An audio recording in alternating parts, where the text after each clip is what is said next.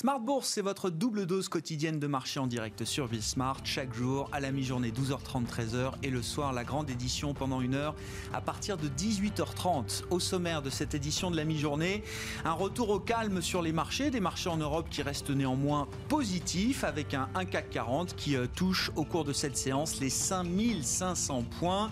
Rappelons qu'on vient de plus de 6000 points quand même en début d'année, hein, 6100 points, c'était le dernier record entre guillemets du CAC 40 avant le déclenchement de la, pandémie. Hein, le poids haut avait été marqué euh, mi-février. Et donc euh, voilà, on est à 500, 600 points des, plus hauts de l'année pour, euh, pour le CAC 40 après un mouvement de marché qui a été évidemment très très violent depuis 15 jours, une hausse de plus de 20%, quasiment en ligne droite pour l'indice parisien qui est dans une phase de digestion, de distribution, mais encore une fois, on voit ce marché qui ne baisse pas et le CAC 40 qui grappille encore quelques points à mi-séance. Avec parmi les vedettes du jour, il faut le noter, Ubisoft qui a communiqué sur les ventes records pour la première semaine de lancement du dernier opus de sa franchise Assassin's Creed, le meilleur lancement de l'histoire pour la franchise euh, Assassin's Creed euh, chez euh, Ubisoft. Le titre signe une des plus fortes hausses aujourd'hui à la Bourse de Paris. Vous aurez le résumé complet des infos clés du jour avec Nicolas Pagnès dans un instant depuis la salle de marché de Bourse Direct. Et puis parmi les bonnes nouvelles qu'on peut espérer peut-être dans les prochains jours, alors toujours la communication sur les vaccins après Pfizer, Moderna, on attend AstraZeneca qui doit communiquer dans les prochains jours, là aussi, sur les, avancées et l'efficacité potentielle euh, de son vaccin en cours de, développement. Mais on attend peut-être aussi de bonnes nouvelles sur le front du Brexit. Peut-être qu'on est en train de lever l'incertitude et même la crainte d'un hard Brexit. Plusieurs sources nous disent effectivement que les deux parties sont en train de se rapprocher et qu'un accord commercial pourrait même être annoncé en début de semaine prochaine entre le Royaume-Uni et l'Union européenne. Notez que dans le même temps, Boris Johnson a dévoilé un vaste plan de dépenses pour euh, la transition énergétique au, au Royaume-Uni, un plan green de 12 milliards de sterling, dont 3 milliards de sterling de nouvelles dépenses gouvernementales.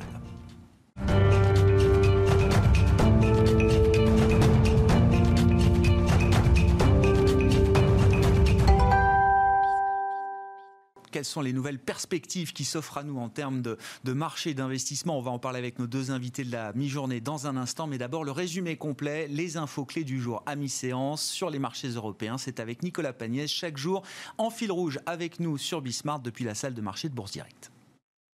La bourse de Paris marque une pause mais progresse tout de même légèrement à la mi-journée, une tendance partagée par le DAX aujourd'hui. Passé les annonces de vaccins à présent digérées par les marchés financiers, l'évolution de la pandémie à travers le monde et le chemin euh, encore long jusqu'à une reprise normale de l'activité économique reviennent sur le devant de la scène. À Tokyo par exemple, la nouvelle vague à laquelle fait face le pays pèse sur le Nikkei qui perd 1%, euh, qui perdait 1% ce matin. Tokyo a enregistré 493 cas supplémentaires en 24 heures, son niveau le plus élevé depuis le début de la pandémie. Les investisseurs sur le Nikkei redoutent d'ailleurs que la ville porte son niveau d'alerte à son maximum comme cet été. À l'approche des fêtes de fin d'année, le ralentissement des dépenses aux États-Unis pointe une nouvelle fois la nécessité d'un soutien budgétaire de la part du gouvernement. En ce sens, les démocrates du Congrès ont appelé les républicains à reprendre les discussions sur un plan donc de relance à l'économie. Les républicains qui pour l'heure se contentent de rappeler leur position sur le sujet, à savoir un plan de relance oui, mais limité euh, par rapport aux attentes des démocrates. Il n'en reste pas moins que les perspectives aux États-Unis ne sont pas roses, selon Jérôme Powell. Celui-ci a déclaré hier que la situation pourrait être encore difficile plusieurs mois avant de revenir à la normale, la Fed ayant notamment identifié des signes de risque baissier de l'économie, notamment en raison de l'évitement de certaines activités ou certains secteurs d'activité qui seraient plus à risque que d'autres selon la population américaine. En France, l'INSEE annonce que le PIB devrait se contracter de 9 à 10% sur l'année, un recul directement lié à la pandémie qui devrait, selon l'Institut, continuer à avoir un impact sur l'économie au moins euh, au premier semestre 2021. Euh, Bercy anticipe de son côté un rebond de 6% de l'activité l'année prochaine contre 8% prévu initialement. Le ministère de l'économie a d'ailleurs renforcé ses mesures de soutien pour faire face à la situation, avec notamment la mise en place d'une aide proportionnelle au chiffre d'affaires perdu pour les entreprises un allongement du chômage partiel et un renforcement des prêts participatifs. En zone euro, euh, l'inflation est-elle confirmée en recul de 0,3% sur un an au mois d'octobre? On regarde ce qui se passe du côté euh, des valeurs à présent à Paris. Dans le, dossier Lixor, tout d'abord, que Société Générale chercherait à céder. Amundi et BNP Paribas pourraient être intéressés. C'est en tout cas ce que rapporte Reuters, citant plusieurs sources concordantes. Euh, Amundi et BNP Paribas qui viennent donc se rajouter à une longue liste de potentiels candidats en France et à l'étranger. Euh, Renault et Peugeot réagissent de leur côté à l'annonce d'une contraction de près de 8% sur un an des immatriculations de voitures neuves dans l'Union européenne au mois d'octobre. Renault qui a tout de même enregistré une légère hausse de ses ventes progresse, tandis que Peugeot recule avec une baisse de ses ventes malgré tout limitée. Sanofi annonce de son côté que la FDA lui a accordé une procédure accélérée pour le médicament que le laboratoire développe contre la euh, thrombocytopénine immune euh, Thales annonce avoir remporté un contrat à 1,5 milliard d'euros pour la fourniture de systèmes de combat à la marine allemande.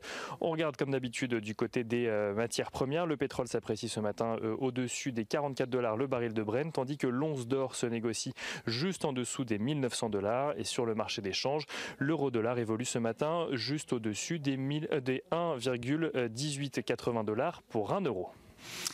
Nicolas Pagnès avec nous en fil rouge tout au long de la journée sur Bismart depuis la salle de marché de Bourse Direct.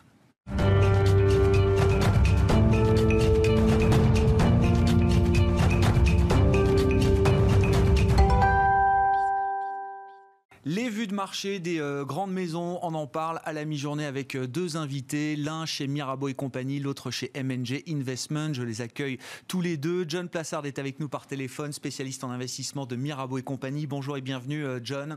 et à mes côtés en plateau, Florent Delorme, macro-stratégiste de MNG Investments. Bonjour et bienvenue Florent. Bonjour. John, je commence avec vous effectivement hein, sur les, les nouvelles perspectives peut-être qui s'ouvrent pour les, les investisseurs. Il faut peut-être reprendre un peu le le, schéma politique qui est en train de se dessiner à, Washington. Si, 2021 est l'année d'un retour à la normale, est-ce que là, sur le plan politique à Washington, on a quand même la, confirmation désormais ou la forte probabilité d'un schéma politique normal pour les prochaines années, euh, John? Alors euh, oui, ce que je dirais, je dirais pas normal, je dirais euh, une continuité en fait, parce que si si le Sénat, bon, Joe Biden va être président, mais si le Sénat euh, reste républicain, on imagine que ça va être une continuité de ce qui s'est passé ces deux dernières années jusqu'à, en tout cas, deux ans, les élections de mi-mandat américaines, où là, potentiellement, Joe Biden fera tout pour que le Sénat tourne euh, en termes de démocrates. Qu'est-ce que ça veut dire? Ça veut dire que toutes les réformes, notamment les réformes sur les impôts que voulait mettre en place Joe Biden, eh bien, potentiellement euh, se heurteraient à un Sénat républicain. Donc là, c'est ce que euh, on, a discuté d'ailleurs, euh, Grégoire, euh, juste après les élections américaines, c'est un, scénario assez idéal. En parallèle avec ça, eh bien, vous allez très certainement avoir bientôt bah, la mise en place d'aides, le deuxième plan d'aide hein, qui devra être signé rapidement, puisqu'on sait qu'il y a certains Américains et certaines entreprises qui ne touchent plus rien depuis le 31 juillet dernier. Donc là, c'est une situation d'urgence extrême. On a parallèlement à ça une réserve fédérale américaine qui va rester extrêmement proactive, que ce soit dans les rachats d'actions ou que ce soit dans la prolongation des échéances. Et on l'a vu euh, hier, notamment Powell, son message, Jérôme Powell, président de la Réserve fédérale américaine, sur son message sur l'économie américaine, eh bien, euh, dit clairement qu'on on va passer euh, encore par des phases extrêmement difficiles. Donc on ne voit pas comment la Réserve fédérale américaine pourrait normaliser sa politique. Alors pour les marchés boursiers, si vous prenez tout ça et que vous additionnez potentiellement l'arrivée d'un vaccin, eh bien c'est euh, évidemment la situation assez idéale. Alors pas au niveau social américain, mais euh, ni européen d'ailleurs, mais au niveau boursier, c'est assez idéal, Grégoire. Justement, le, game changer du ou des vaccins, euh, John, qui a déjà énormément fait réagir les, marchés euh, boursiers. Évidemment, on le voit depuis 15 euh, jours avec des, rebonds très spectaculaires des secteurs qui ont été les plus exposés aux conséquences de la, pandémie. Est-ce qu'on a déjà joué une, grosse partie de cette affaire, John? Est-ce qu'on peut aller encore plus loin dans la décompression des primes de risque, comme on dit dans votre jargon, c'est-à-dire la revalorisation de ces secteurs? Alors souvent qui étaient déjà euh, malmenés avant la crise pandémique et qui se sont retrouvés littéralement au fond du gouffre ces derniers mois. Alors je pense qu'il y a beaucoup encore à arriver. Pourquoi? Parce que la première hausse qu'on a eue après les annonces de Pfizer et de Moderna après, eh bien, elles étaient surtout dues à des short coverings, c'est-à-dire des gens qui avaient vendu à découvert, qui se rachetaient. Et il euh, ne faut pas oublier ici, c'est que depuis plusieurs mois, on a eu plusieurs faux départs sur les valeurs cycliques et les valeurs value. Et là, si on avait la conviction, et on va l'avoir, que les euh, euh, vaccins vont être mis sur le marché et que ça va on va revenir à une certaine normalité, eh bien, on voit que certains secteurs qui ont été littéralement massacrés, je pense à l'énergie, qui a déjà bien rebondi, mais qui est très très loin de ce qu'on avait avant. Je pense au secteur bancaire. Vous me direz quel rapport avec, euh, avec euh, un vaccin mais il, faut il faut rappeler une chose, c'est que si la confiance revient dans le marché, eh bien, on va voir plus euh, d'opérations qui vont être faites. Et puis, évidemment, pour les entreprises euh, bancaires, eh bien, si vous avez les, les, rendements qui montent, eh c'est une bonne partie de leurs euh, capitaux. Donc, ce qu'on est en train de dire ici, c'est que sur les secteurs value et cycliques, donc plutôt sur l'Europe et les pays émergents, eh bien, il y a beaucoup, beaucoup, beaucoup à grappiller et potentiellement, potentiellement, faut faire attention parce que c'est un call qui a quasiment jamais marché, mais potentiellement pour avoir cette fois-ci enfin une surperformance de l'Europe. On l'avait vu un peu, on l'avait eu un peu en fin 2016, mais une surperformance de l'Europe par rapport au marché américain qui lui est beaucoup plus basé, focalisé sur la technologie. Donc ici, on voit que selon moi, si on a la confirmation d'un vaccin qui va être mis en place, donc l'anticipation qu'on va être vacciné, eh bien là, il y a encore beaucoup à faire sur ce type de valeur. Il y a encore de la place, hein, cette surperformance de, l'Europe, effectivement, elle se fait à bas bruit, entre guillemets, mais elle est déjà réelle d'une certaine manière sur les, dernières semaines. Hein. Depuis le mois de septembre, même notamment, on note une sous-performance du Nasdaq par rapport aux grands indices euh, européens. Pour finir avec vous, John, je voulais qu'on on, salue quand même, alors, euh, à la fois l'histoire et la performance de Tesla qui va euh, être euh, consacrée euh, prochainement en intégrant le grand indice large américain, le S&P 500, qui est la référence mondiale, on va dire, pour tous les investisseurs qui s'intéressent au, marché boursier. L'entrée de Tesla sera le 21 décembre et ce sera la plus grosse entrée de l'histoire au sein du S&P 500 puisque Tesla, évidemment, est, pas du tout une petite entreprise. Elle est déjà bien installée dans le paysage de, de l'investissement boursier avec une capitalisation boursière de de 400 milliards de dollars, euh, John. Qu'est-ce que ça vous inspire et qu'est-ce que ça peut changer peut-être la, la, dynamique boursière de Tesla de voir le titre intégré prochainement au sein du S&P 500 bah, c'est une consécration hein, littérale. On pensait, il y a deux mois, on pensait que le, Tesla allait rentrer dans le S&P 500. Ça ne s'était pas fait. Ça avait été une déception. C'est clairement euh, le vœu affiché d'Elon Musk, le CEO de, euh, de Tesla ça va donner évidemment de l'impact, du volume encore plus grand, puisqu'on a les gérants de fonds et notamment les gérants de fonds indiciels qui vont devoir intégrer la valeur dans euh, leur euh, basket. Et, et, ça va donner une crédibilité plus grande. Vous savez que maintenant, lorsqu'on parle de Tesla, eh bien, on parle du patron, on parle de potentielle faillite, on parle de bulle. Eh bien là, ça va sécuriser, si je dirais, le mot est très difficile, mais sécuriser un peu plus Tesla. Alors évidemment, il va falloir que la société vende des voitures parce que c'est quand même son, euh, business premier. Et là, euh, potentiellement, on pourrait euh, retrouver des ventes assez intéressantes parce que on estime, alors l'année passée, en 2019, l'entreprise avait vendu 370 000 voitures. On estime qu'on pourrait très rapidement arriver à un million de voitures et potentiellement à 2 millions de voitures en 2023. Si vous multipliez ce chiffre par 5 jusqu'à 2028, on pourrait arriver à 10 millions de ventes de Tesla. Et Tesla deviendrait le plus gros vendeur de voitures au monde. Et donc ça, c'est au niveau fondamental. Et de l'autre côté, il ne faut pas oublier que Tesla, qu'est-ce que ça signifie pour beaucoup d'investisseurs, notamment des investisseurs aux États-Unis?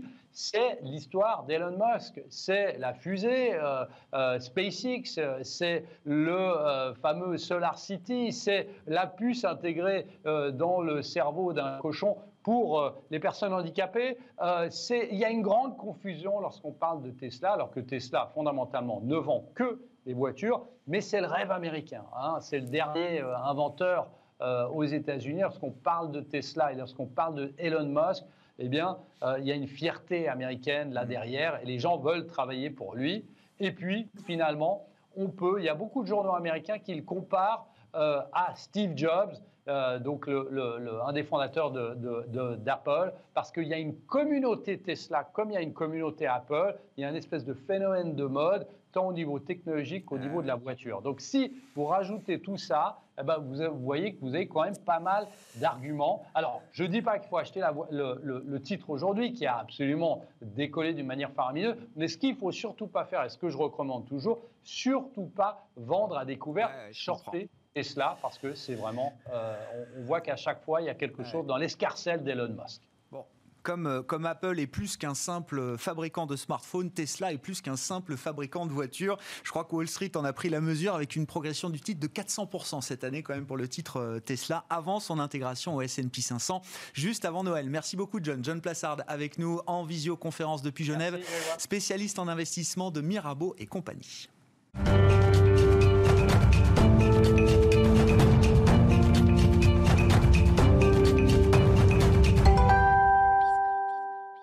Et on en vient au vu de la maison MNG Investments avec Florent Delorme qui est à mes côtés en plateau, je le rappelle, macro-stratégiste chez MNG. Bonjour et bienvenue. Rebonjour euh, Florent. Je, voulais votre commentaire sur le, alors l'enquête mensuelle qui est réalisée par les équipes de BOFA auprès des grands gérants de fonds euh, internationaux. L'enquête du mois de novembre a été dévoilée hier. C'est vraiment l'idée Wall Street versus Main Street parce que j'imagine que si on faisait cette enquête auprès des gens de la rue, on n'obtiendrait pas du tout ce genre de résultats qui montrent que les investisseurs aujourd'hui n'ont jamais été aussi optimistes optimiste sur la croissance mondiale et sur la croissance des profits euh, que depuis 20 ans. Le niveau d'optimisme des investisseurs est au plus haut depuis 20 ans. Comment vous comprenez cette, euh, cette conclusion un peu rapide, mais quand même qui est une réalité aujourd'hui et qui s'est exprimée de manière assez violente dans, dans les marchés ces derniers jours, Florent? Oui, c'est un paradoxe apparent euh, qu'il faut tenter d'expliquer. Je dis bien tenter parce que c'est quand même parfois troublant de voir une telle distorsion entre la réalité économique, les perspectives bénéficiaires, et puis la dynamique euh, quasi euphorique des marchés. Alors, euh, que peut-on dire sur le sujet euh, Si on commence dans l'ordre par la question économique, et ensuite quelle, en est la traduction en termes bénéficiaires, on peut dire qu'il y a quand même un consensus assez large sur l'idée que les niveaux de PIB qui prévalaient avant le déclenchement de la crise sanitaire ne seront retrouvés que vers la fin 2021 aux États-Unis et en Europe. Alors après, euh, on peut discuter euh, à quelques mois près, mais l'horizon, c'est quand même à peu près ça, hein, puisque la, thèse centrale qui a été validée par les annonces des laboratoires sur euh, l'imminence de l'arrivée d'un vaccin, la thèse centrale, c'est de dire qu'on va, tout au long de l'année 2021, sortir progressivement des confinements et de la distanciation sociale avec l'aide de, ces vaccins et donc fin 2021, on va retrouver les niveaux de PIB euh, qui prévalaient avant la crise. Et du point de vue des, perspectives bénéficiaires, là aussi, quand on regarde euh, les consensus, en réalité, on n'est pas non plus très loin de, ces échéances. Hein. quand on raisonne non pas en termes de, de, croissance à venir parce que ça dit pas grand-chose compte tenu de la chute qu'on vient d'encaisser, hein, parce qu'on vous parle de moins 20, de plus 16. Regardez les choses en niveau. Hein. C'est regarder en niveau. Donc en, niveau, on voit bien que les, les bénéfices vont aussi tarder à retrouver euh, les, niveaux qu'il y avait euh, avant le, déclenchement de cette crise Covid-19. Et donc là aussi, euh, peu importe, on n'est pas à trois mois près, mais l'idée c'est que aux États-Unis comme en Europe, ça sera sur dernier semestre 2021 qu'on retrouvera des niveaux euh, décents, hmm. et peut-être même en Europe un peu plus tard, début 2022. Alors, du coup, effectivement, on se dit c'est quand même troublant parce qu'on a euh, des marchés actions américains qui progressent de plus de 10% depuis le début de l'année, des marchés actions européens qui finalement, compte tenu du rallye des derniers jours, sont à moins 8, moins 7% depuis le début de l'année. Comment est-ce que c'est compatible avec la description d'un scénario économique et de trajectoire bénéficiaire que je viens d'énoncer, puisque en théorie, il y a quand même un lien entre les bénéfices attendus et euh, la valorisation euh, des titres. Alors c'est là qu'intervient euh, évidemment un autre paramètre, qui est le niveau des taux d'intérêt. niveau d'été d'intérêt qui est utilisé dans les méthodologies de valorisation. Mais pour dire les choses de manière encore plus simple, quand les taux sont à zéro, voire négatifs, quelle est l'alternative pour les investisseurs, hormis les marchés actions? C'est-à-dire qu'on est sans doute dans une séquence où la plupart des intervenants se disent, certes, j'ai des bénéfices qui sont en contraction pour au moins deux ans, Certes, je sais que la sortie de crise sera peut-être pas évidente, hein, et là, je renvoie à toute la littérature qui nous explique que en sortie de crise, on devrait avoir une dynamique d'investissement des entreprises euh, un peu moindre, et mmh. ça, on le comprend intuitivement, parce qu'une entreprise qui sort fragilisée de la séquence avec euh, un endettement plus élevé, forcément des dirigeants euh, psychologiquement un peu impactés par le, traumatisme qu'ils viennent de, traverser, on imagine une dynamique d'investissement des entreprises un peu moindre. Et, et donc, beaucoup d'investisseurs se disent d'accord, d'accord, une séquence économique difficile jusqu'à fin 2021, pas de bénéfices. Oui, une sortie de crise peut-être euh, pas euh, aussi dynamique qu'on l'escompterait, mais quelle est l'alternative à part les actions Mieux vaut acheter des actions avec des bénéfices, certes un peu en retrait, mais avec toujours quand même des bénéfices, que d'acheter un titre souverain dont le rendement est négatif ou nul. Et on sent que c'est cette idée-là qui porte les marchés. C'est ce que dans notre jargon euh, on traduit en évoquant les multiples de valorisation. Hein. Donc il y a une extension de ces multiples qui traduisent euh, l'envie pour le marché de céder un peu sur les rendements attendus pour le marché action parce que les rendements sur les autres classes d'actifs sont désormais inexistants. Si, le, pilier, la pierre angulaire de l'investisseur aujourd'hui, c'est le niveau des taux d'intérêt, alors euh, piloté en grande partie par les banques centrales, bien sûr, Florent, si, si au fur et à mesure de l'année 2021, le monde, l'activité, la production, la vie redevient un peu plus normale, que dire des stratégies des banques centrales, des stratégies de, soutien également qui sont mises en place par les États et les, gouvernements? Est-ce que là aussi, il y a un risque de voir une normalisation? Alors, qui serait pour l'économie une bonne nouvelle mais qui pourrait être un vent contraire pour les marchés? Est-ce que c'est un moment difficile auquel il faut se préparer ou est-ce que c'est un moment qui est euh, beaucoup plus loin que ce qu'on imagine? Alors une des raisons pour laquelle euh, la thèse que je viens euh, d'expliquer, euh, effectivement, peut se défendre. C'est-à-dire cette thèse qui dit que c'est le niveau des taux d'intérêt qui explique la dynamique des marchés actions. une des raisons pour lesquelles ça se défend, c'est qu'effectivement, quand on écoute les banques centrales, que ce soit la BCE ou la, Fed, il n'y a pas d'ambiguïté sur leur volonté de soutenir coûte que coûte mm. le financement de l'économie. Donc ça passe par une augmentation de la taille des bilans via des achats de titres de dette souveraine, mais aussi de dette corporate, puisque sur la catégorie investment grade, le soutien des banques centrales est, extrêmement massif. Et ça, on sent bien que c'est là pour de nombreuses années. Ce qui sont des mesures d'urgence aujourd'hui ne seront pas retirées une fois que l'urgence, entre guillemets, aura, euh, sanitaire en tout cas, aura disparu? Bah, il nous semble que c'est ce que déclarent les banques centrales. On voyait du côté de la réserve fédérale on nous a laissé entendre que même si l'inflation venait à repartir un petit peu, eh bien, on ne retirerait pas pour autant euh, le soutien. Quand on écoute Christine Lagarde euh, qui euh, nous indique qu'elle serait prête à augmenter le volume des interventions, on se dit mais quel cadeau au marché? Parce que en réalité, actuellement, c'est pas d'un volume d'intervention supplémentaire dont on a besoin, c'est surtout du déploiement du plan de relance européen, par exemple. Donc on voit finalement les banques centrales toujours en avance sur ce que leur demande le, marché. le marché là, dans ce qu'il attend actuellement, c'est plutôt des plans de relance budgétaires. C'est pas une action supplémentaire de la BCE. Or, pourtant, Christine Lagarde, il y a encore quelques jours, disait mais on y réfléchit pour la fin de l'année. Et donc c'est cette, euh, cette garantie d'un soutien euh, pour de nombreuses années euh, et, sans exception des banques centrales qui effectivement rendent le, le pari action justifiable, même si, si on veut quand même essayer de remettre ça dans le contexte, il y a eu des séquences de marché où les taux n'étaient pas très élevés où, et où pour autant les marchés actions ne se sont pas envolés. C'est-à-dire que cette fameuse notion euh, d'écart de rendement hein, euh, que j'évoquais tout à l'heure, on regarde le rendement du marché action, le niveau des taux, on se dit oh l'écart euh, finalement, euh, actuellement, reste quand même assez élevé. On a eu, euh, si vous regardez la séquence 2010-2011, on avait des taux d'intérêt à l'époque qui étaient relativement bas, vu le scepticisme mhm. des investisseurs sur la croissance économique. Alors, pas aussi bas que maintenant, on était à 2% sur le 10 ans américain à l'époque. Vous aviez des price earning ratio en 2010-2011 qui étaient dérisoires au regard des niveaux actuels, puisque on était de l'ordre de 11 en PER ah sur le marché américain on était à peu près au plus bas, on est tombé à 8 sur le marché européen en PER en 2011, avec des taux qui étaient entre 1,5 et 2 sur, le, sur le 10 ans. Et donc on aurait pu se dire, tiens, à l'époque, pourquoi le marché s'est pas emballé euh, face à des rendements euh, si importants des marchés actions, donc l'inverse du PER, euh, et, des niveaux de, rémunération sur les taux qui demeuraient quand même assez faibles. Donc cette histoire-là, ça marche pas non plus à tous les coups. Hein.